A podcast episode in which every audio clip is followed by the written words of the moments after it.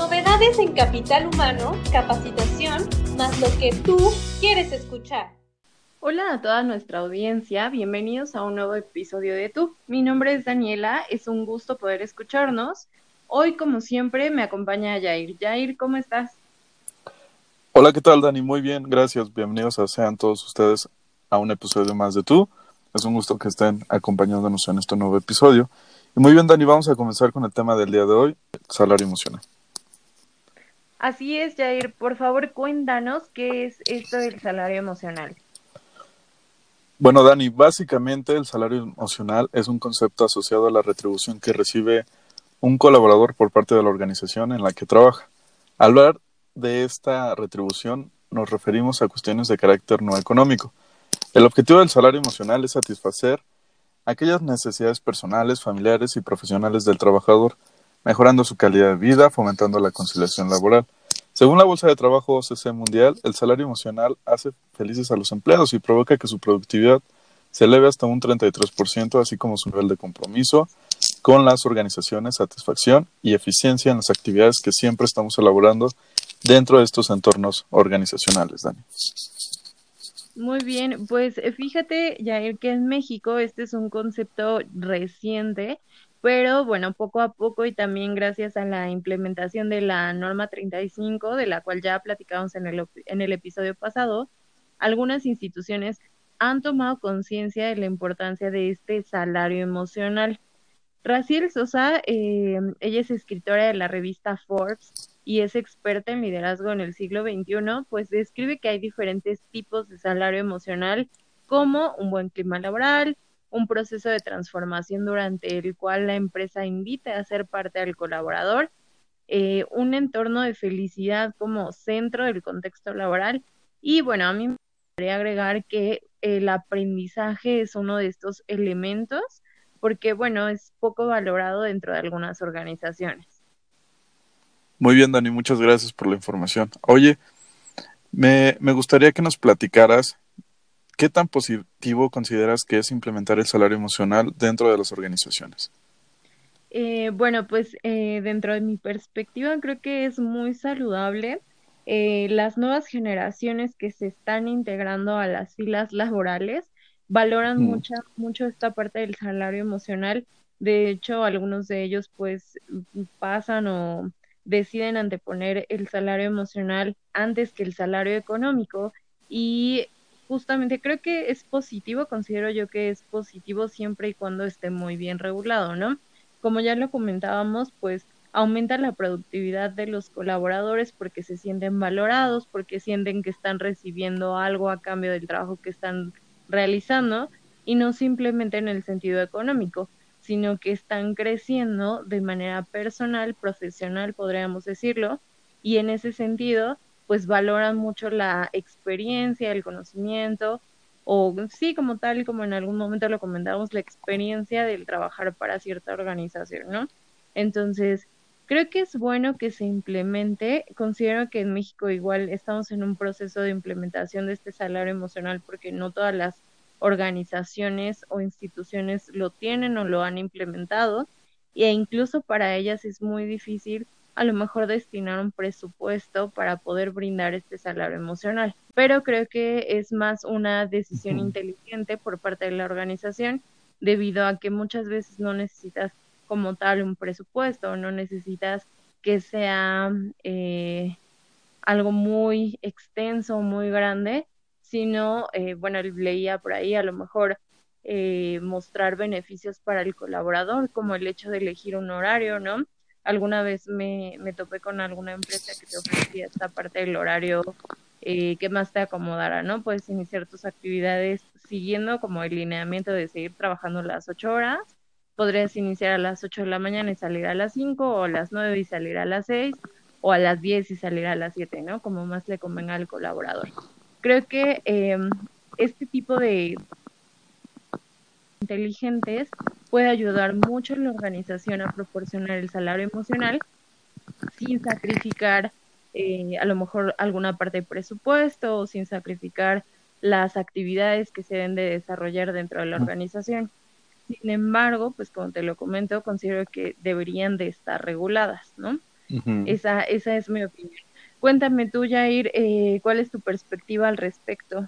Voy a partir de, de lo que nos platicaste hace un momento de la norma 035.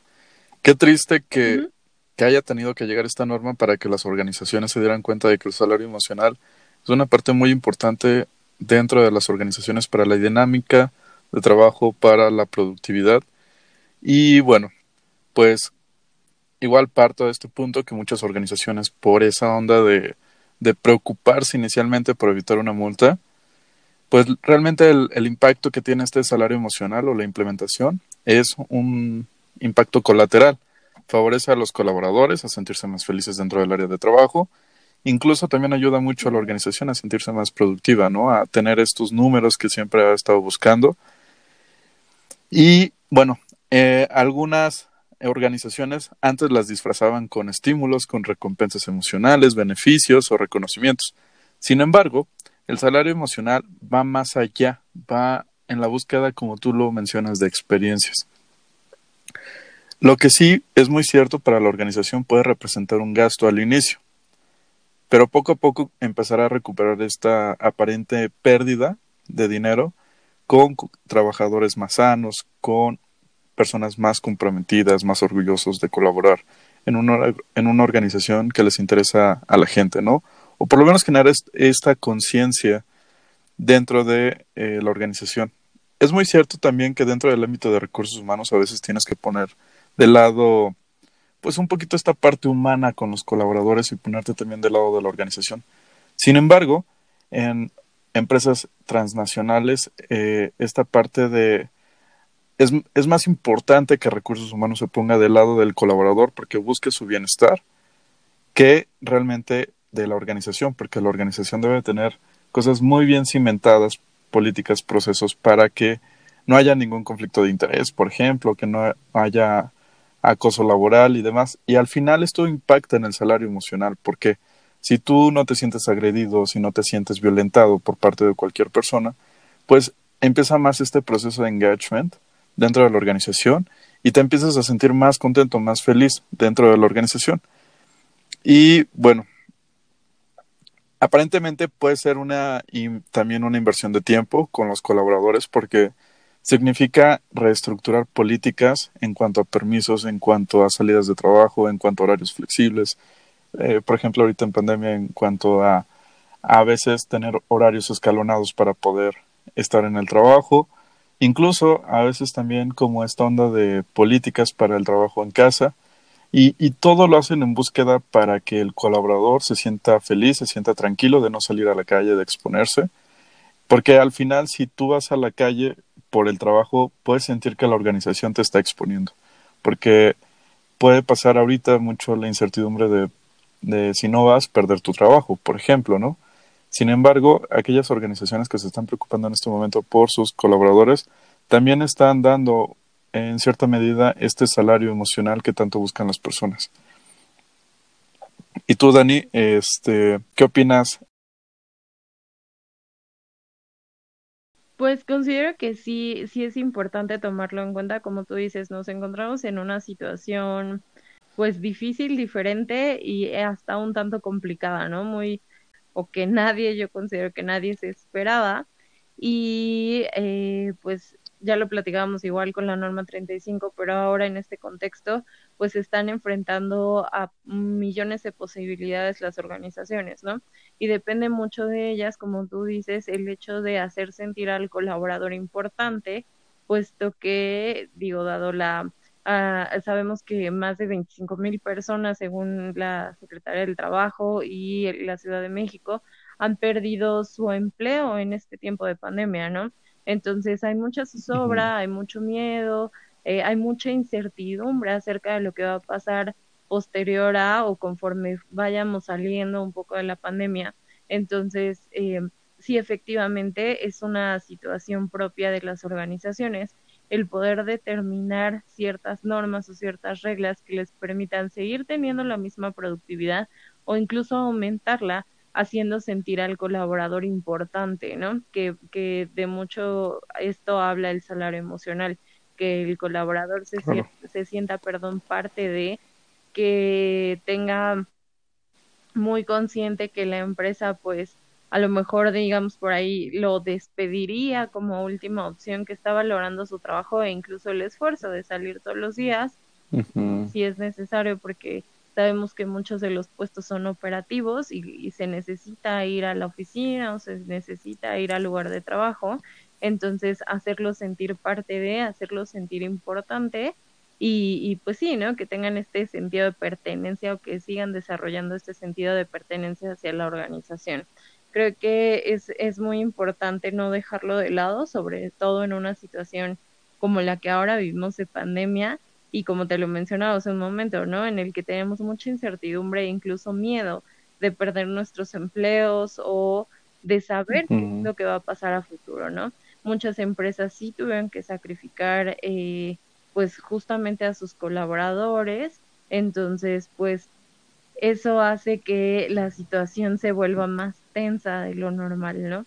Entonces justamente este salario emocional, como tú lo dices, está enfocado hacer sentir mejor al colaborador, hacerlo sentir importante y eh, pues de es como un dar y recibir, ¿no? Es como este ganar, ganar, porque si la, la uh -huh. organización se preocupa por el colaborador, el colaborador se va a preocupar por la organización y porque ambos salgan juntos adelante, ¿no?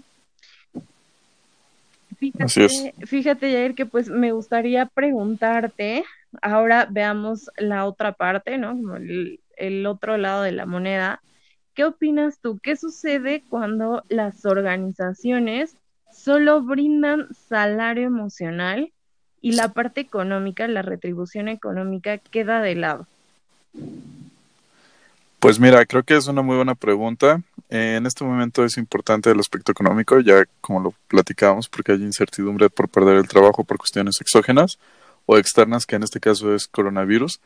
Sin embargo, puede haber organizaciones que sus finanzas puedan estar medianamente sanas, me refiero a aquellas que están recuperando sus finanzas, su estructura de trabajo, y que dan salarios medio altos, ¿no? Dentro de México se caracteriza por pagar poco a los colaboradores o, o la mediana de los sueldos son bajos, eh, pero al mismo tiempo es correlacional. El salario tiene que ver mucho con el salario emocional, el salario monetario con el salario emocional.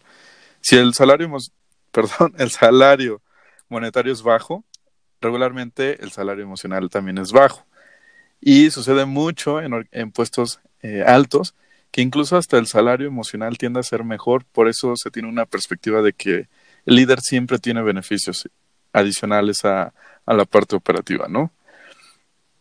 Yo creo que eh, esta parte del salario emocional debe ser siempre una constante dentro de las organizaciones, independientemente del, del puesto, de la parte salarial del colaborador, porque al final estamos buscando experiencias. Lo que sí también tiene que ver eh, es la parte generacional. En este caso, si, si no mal recordamos, hace cuatro episodios hablamos de, de las generaciones. Los millennial o los zennial buscan más experiencias. Entonces, ellos buscan más salario emocional que incluso un salario económico. Entonces, creo que las organizaciones deben de tener muy claro cuál es su target, cuál es, tendría que ser su prioridad, pero siempre eh, teniendo en cuenta que el salario emocional, esta parte de retribución a través de algunos estímulos, beneficios, días de, días de descanso adicionales a, a los ya planteados por la organización, a irte más temprano, por ejemplo, de, de, la oficina, o incluso salir un poco más temprano del trabajo, o incluso contratar más personal para que la exposición no sea tan eh, alta, esto podría beneficiar de manera muy sorprendente a las organizaciones, porque la gente crearía un, engagement impresionante de esta sensación de te estamos cuidando, no te expongas, te queremos bien. Eh, realmente creo que puede llegar a un punto donde el salario emocional pueda sustituir al salario económico, pero el salario económico ahorita, como bien lo, lo platicábamos hace un momento, pues también es importante en este momento, ¿no? ¿Tú qué opinas, Fíjate Dani? que estoy muy de acuerdo contigo. Creo que tanto el salario económico como el salario emocional van de la mano, ¿no? Considero que deben de estar equilibrados uh -huh. y eh, muy, muy relacionados porque efectivamente creo que es algo que algunos colaboradores están poniendo por delante, ¿no? Y ya decías, tú tiene que ver con la brecha generacional. Es correcto, ¿no? Las generaciones más jóvenes ponen por delante su crecimiento personal, ¿no? El poder eh, conocer más, tener más experiencia e incluso como te lo mencionaba al inicio, muchos de ellos anteponen el salario emocional al salario económico, ¿no? A lo mejor nos hemos encontrado con esas personas que dicen, no me importa ganar más, pero mi salud mental, ¿no? El hecho de estar bien y sentirme bien en el lugar donde trabajo para mí es muy importante. A diferencia de la otra generación, eh, en la que, bueno, generación ya sea baby boomers, eh, por ejemplo, donde sí, como tú lo mencionas, lo que más les importa es la parte económica. Sin embargo, a ellos no estaría mal, ¿no? O lo reciben como un plus la parte del salario emocional, ¿no? El hecho de recibir eh, el sueldo correspondiente al trabajo que realizan, pero además que la organización se preocupe porque ellos estén bien, pues ellos lo verían como un extra, ¿no? E incluso eso también favorecería mucho su productividad y a su sentir conforme a eh, lo que les ofrece la organización o la empresa. Entonces creo que deben de estar reguladas y muy bien equilibradas, ¿no? Por eso te decía eh, hace un momento que se deben determinar ciertas normas y ciertas reglas para poder implementarlo dentro de la organización, porque no queremos irnos a los extremos, sino queremos justamente que estén equilibradas, ¿no? Sabemos que eh, muchos muchos colaboradores no van a estar comprometidos al 100% con la organización si solo reciben una de estas dos partes, ¿no?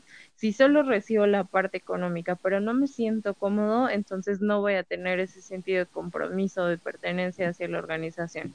Si solo recibo el salario emocional, pero no recibo la parte económica, muchas veces, aunque a lo mejor desarrolles este sentido de pertenencia hacia la organización, si la parte económica no me apoya en una situación como la que estamos viviendo, por ejemplo, de pandemia, ¿no? En el que el salario no es suficiente, entonces tampoco va a existir ese nexo, tampoco se van a crear esos lazos de compromiso hacia la organización. Es por eso que considero yo que deben de estar equilibradas. Efectivamente, eh, el salario emocional ayuda mucho a que el colaborador se sienta en un lugar estable, se sienta cómodo, ¿no? Que es muchas veces lo que buscamos, que no se sienta amenazado, que no se sienta eh, pues incómodo en el lugar donde trabaja, porque sabemos que cuando estamos en un lugar que nos gusta y que nos hace sentir bien, entonces vamos a hacer las cosas mejor. En ese sentido, eh, sí, coincido contigo, creo que deben de estar equilibradas eh, ambos salarios para que, bueno, la organización pueda cumplir sus objetivos siempre alineados, ¿no? Yo leí hace un momento en un, eh, en un artículo igual que sacó Forbes, justamente decía que, por ejemplo, hay instituciones, organizaciones como el famoso Netflix, que ofrece más días para descansar, ¿no? A sus colaboradores, siempre y cuando cumplieran con sus metas o objetivos, ¿no? Eh, ellos ofrecían las vacaciones que el colaborador necesitaba siempre y cuando hiciera sus entregas en el tiempo necesario. Entonces, pues son experiencias que hacen sentir al colaborador importante, que lo hacen sentir productivo, que eso también, porque cuántas veces a lo mejor no hemos escuchado que son días muertos en la oficina o en el lugar de trabajo y piensas que a lo mejor ese tiempo lo puedes aprovechar en otra cosa, ¿no? Porque pues la organización no planteó, no trabajó, no estructuró desde un inicio. Entonces ese tipo de cosas eh, se podrían determinar de acuerdo al ritmo de trabajo de cada una de las instituciones y de esa manera poder hacer que el colaborador se sienta más cómodo, descansado, o sea, más productivo y que siempre los objetivos que tenga tanto el colaborador de manera profesional como la institución o organización a, a su nivel, pues se cumplan. Entonces, en ese sentido, pues estoy, estoy muy de acuerdo, deben de estar equilibradas y cada una de las organizaciones se debe de plantear cómo poder estructurar este salario emocional. Como te lo decía en un inicio, muchas veces yo sé que eh, pues la parte de invertir eh, va a ser difícil para algunas organizaciones, pero a veces no hay que invertir tanto, ¿no? Solo hay que tomar decisiones inteligentes en donde podamos eh, determinar cómo, cómo hacer sentir mejor al colaborador, como tú decías, reducir a lo mejor su carga de trabajo, dar más días de descanso, eh, lo que te comentaba, los horarios, ajustarlos, porque bueno, cada, cada colaborador va a tener necesidades diferentes, entonces de, de esa manera hacer una estructura general que nos permita que el colaborador se sienta bien y que la organización siga recibiendo la productividad de cada uno de sus, de sus empleados, ¿no? ¿Te parece? Claro, yo creo que, bueno, quisiera agregar, Dani, que a veces las organizaciones piensan que si dan más salario emocional estos días, por ejemplo, algunos eventos y demás, que invierten más en ti, significa que pueden pedirte o exigirte más, ¿no? Porque al final quieren recuperar en cierta medida aquello. Creo que no, se tiene que viciar, creo que se tiene que tener muy claro que es dar y soltar y esperar recibir de manera eh, pues tranquila que lleguen los resultados porque si no vas a tener colaboradores que les das como este, este mensaje de te queremos bien, te cuidamos y nos preocupamos por ti, pero al mismo tiempo te exigimos muchas cosas, te pedimos trabajos en, en tiempo récord. Entonces, se puede llegar a viciar un poco esto y, creo que tú lo, lo, sabes bien porque me tocó vivirlo en mi, en mi anterior trabajo, este, donde el salario emocional era muy alto este, y la parte económica no era tan mala, pero también exigían demasiado también me ha tocado vivirlo, a mí me ha tocado eh, estar en, en, ambientes muy acelerados de trabajo, que a lo mejor sí te brindan como esta parte de, siempre existe, ¿no? El espacio para algún permiso, para salir antes del horario de trabajo, pero la respuesta es, ok, a lo mejor sales un poco antes, o existe el horario, llega dos horas más tarde, pero las repones, ¿no? Entonces, ya no cumple su función eh, el salario emocional, ¿no? Que es hacer sentir mejor al colaborador, al contrario, si no estás generando más estrés o más presión en el colaborador, por eso considero que sí debe, debe de estar regulado. Ahora, también puede existir la otra, la otra parte, ¿no? En donde el colaborador hace uso excesivo o un, o un abuso de estas eh, posibilidades que le brinda la organización. Es por ello que considero que debe estar regulado para que no exista ningún abuso por parte de ninguna de ninguna de, las partes, ya sea de la organización o del colaborador, y de esa manera pues logremos ese ese equilibrio, ¿no? Que, que ninguna de las dos partes abuse y que ninguna de las dos partes ejerza pues cierto, cierto tipo de exigencias o estrés para la otra, para el, otro lado, ¿no? Muy bien, Yair, pues eh, Exacto. Ya, ya para cerrar, para finalizar, ¿tú cuál sería a lo mejor una manera o una propuesta que harías para hacer esta, este equilibrio entre el salario emocional y el salario económico? Coincido totalmente contigo, crear políticas, procedimientos que regulen toda esta parte del salario emocional con el salario económico, que, que esté en una balanza por, por perfil tipo y por tipo de organización. Habrá personas que estén expuestas a más factores de riesgo psicosocial de cualquier tipo y yo creo que tienes que ahondar en sus necesidades para sentirse bien. Es acercarte al colaborador y decirle, oye, ¿qué necesitas para estar más contento para desarrollar bien tu trabajo, este, y no solamente pensar que necesita cosas para hacer su trabajo, ¿no? Tenemos que acercarnos con ellos. A lo mejor habrá personas que te digan, oye, necesito más dinero. Ok, vamos a ver la posibilidad de poder aumentarte el sueldo. Pero si vas a aumentarle el sueldo a uno, la sugerencia es aumentarle el sueldo a todos de manera tabulada. Esto para generar bienestar y no, no generar como esta falta de, de, equidad e igualdad, ¿no? Que se puede llegar a presentar y puede llegar a crear eh, como quejas o, disgustos dentro de la organización y con los colaboradores. Además, fíjate que algo importante, que alrededor de, del 83%, del 83% que, que encuestó OCC, buscan cambiar de trabajo. este, fueron alrededor de 3.000 de mil personas. Imagínate, el 83% quiere cambiar de, trabajo porque no es feliz dentro de su lugar de trabajo. Eso es una cifra angustiante, porque pues están trabajando y están teniendo seguramente conductas de presencialismo o están bajo niveles de estrés muy altos, lo que puede ocasionar después una serie de patologías fisiológicas, psicológicas e incluso hasta sociales, ¿no? Entonces, vaya, es, sé que es muy difícil para las organizaciones mexicanas lograr este engagement a través del salario emocional. Sin embargo, a veces los detalles son importantes, como te regalo una, una pluma, te regalo una gorrita, te regalo una hora de, del día de hoy para que te vayas más temprano, oye, te veo muy estresado, mejor termina mañana. Al final, todo, todas esas actitudes, esas actividades van a hacer que el colaborador diga, creo que sí se preocupan por mí, creo que sí soy importante para la organización. Entonces, yo creo que la parte económica sí es importante, bueno, soy millennial, este, me, me, agrada la parte del salario, pero el salario emocional está arrancando tan fuerte, incluso en mi, en mi trabajo actual, he escuchado ya varias personas que hablan de salario emocional, que es más importante que el salario económico. Y ojo, no quiero decir que por eso tengamos que otorgar sueldos bajos, sino más bien los sueldos deben de estar otorgados por esta parte de, del perfil, por la hablando de nivel de competencia y que, que México ya empieza en toda esta onda competitiva de competencias, empezar a ofrecer sueldos tabulados por sus actividades profesionales o no profesionales de las personas, eh, creo que es algo importante. Además, el salario emocional eh, debe de ser también alto, no importa el puesto.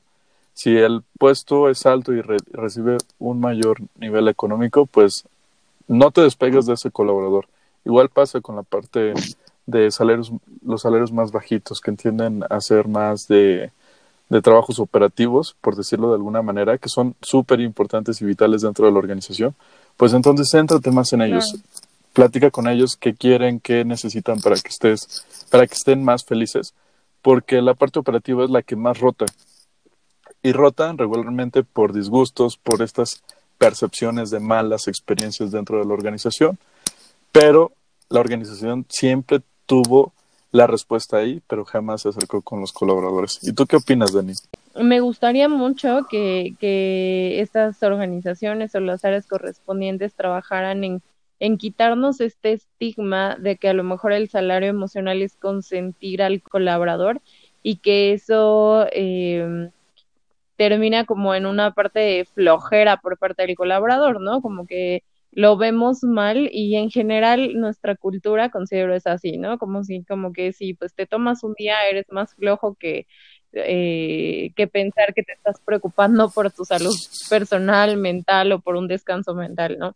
Entonces, creo que hay que quitarnos todavía ese estigma dentro de las organizaciones de pensar que, que es una, una manera de, de fomentar eh, la poca productividad de los colaboradores.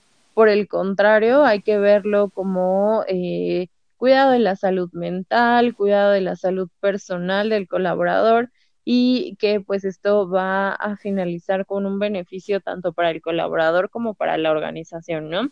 Entonces, creo que la, la principal manera de regularlo, pues ya te decía yo, es creando políticas o creando ciertas estructuras dentro de la organización que nos permitan pues mejorar la percepción que el colaborador tiene de la preocupación que eh, parte de las organizaciones, ¿no? Eh, hay muchas, muchas organizaciones que tienen a lo mejor un área de bienestar, un área dedicada al cuidado del colaborador o al reconocimiento del trabajo del colaborador y eh, pues sí, justamente se dedican a crear estrategias que pueden hacer sentir al colaborador mejor, hacerlo sentir cómodo y de esta manera ir poco a poco construyendo un camino y que esto se vea a futuro como algo más normal dentro de las organizaciones. Creo que también tenemos que regular mucho la parte de los salarios, eh, la parte económica. Como tú dices, eh, somos un país que tenemos un, pagos promedios, ¿no? Salarios promedio para los colaboradores. Entonces hay que valorar también eh, tanto los puestos como la preparación que tenga el colaborador de manera económica. Hay que hacer esta retribución económica de una manera justa o equilibrada y como tú dices, este, a través de un tabulador poder determinar el crecimiento económico de cada uno de los colaboradores para evitar pues quejas o discusiones o inconformidades dentro de las áreas o equipos de trabajo. Entonces, pues de esa manera creo que creo que es importante regularlo y bueno, como te decía, ¿no? Hacer de esto algo más común dentro de nuestras organizaciones, hacerlo más visible también, porque bueno, pues no, no todas las organizaciones cuentan con un área así o con un eh, momentos o políticas que les permitan eh, tener estos breaks de trabajo, pongan, por ponerlo en algún término, y que pues de esta manera eh, mejore su productividad o mejore el, el sentido de pertenencia que se tiene, ¿no? De esa, de esa manera yo lo haría, creo que es trabajo de todos, es trabajo de todos los que nos dedicamos a, a esto, ¿no? A trabajar con el capital humano, que poco a poco vaya siendo parte de nuestra rutina diaria, parte de nuestra organización y eh, quitarnos, como te decía al inicio, este estigma de que no se puede, sino al contrario, buscar la manera de. Pues hemos llegado al final de nuestro episodio de Tú. Muchas gracias, Dani, por acompañarme el día de hoy. Gracias a ti, Jair. Y bueno, me gustaría recordarle a nuestra audiencia que nos sigan en nuestras redes sociales, en Instagram como Arbatú, en Facebook como tu podcst, Twitter como tu-podcst y LinkedIn como tú. Muy bien, ahí podrán encontrar todos los temas de los que hemos hablado en este podcast. Por supuesto, también material de nuestros anteriores eh, episodios. Y también pueden darnos su opinión, compartir nuestras publicaciones. Y no olviden escucharnos dentro de 15 días con tecnologías ágiles. Y esto se utiliza mucho para la renovación de muchos procesos, políticas, procedimientos dentro de las organizaciones. Gracias a ti, Jair. Nos vemos dentro de 15 días. La próxima. Hasta la próxima. Novedades en capital humano, capacitación, más lo que tú quieres escuchar.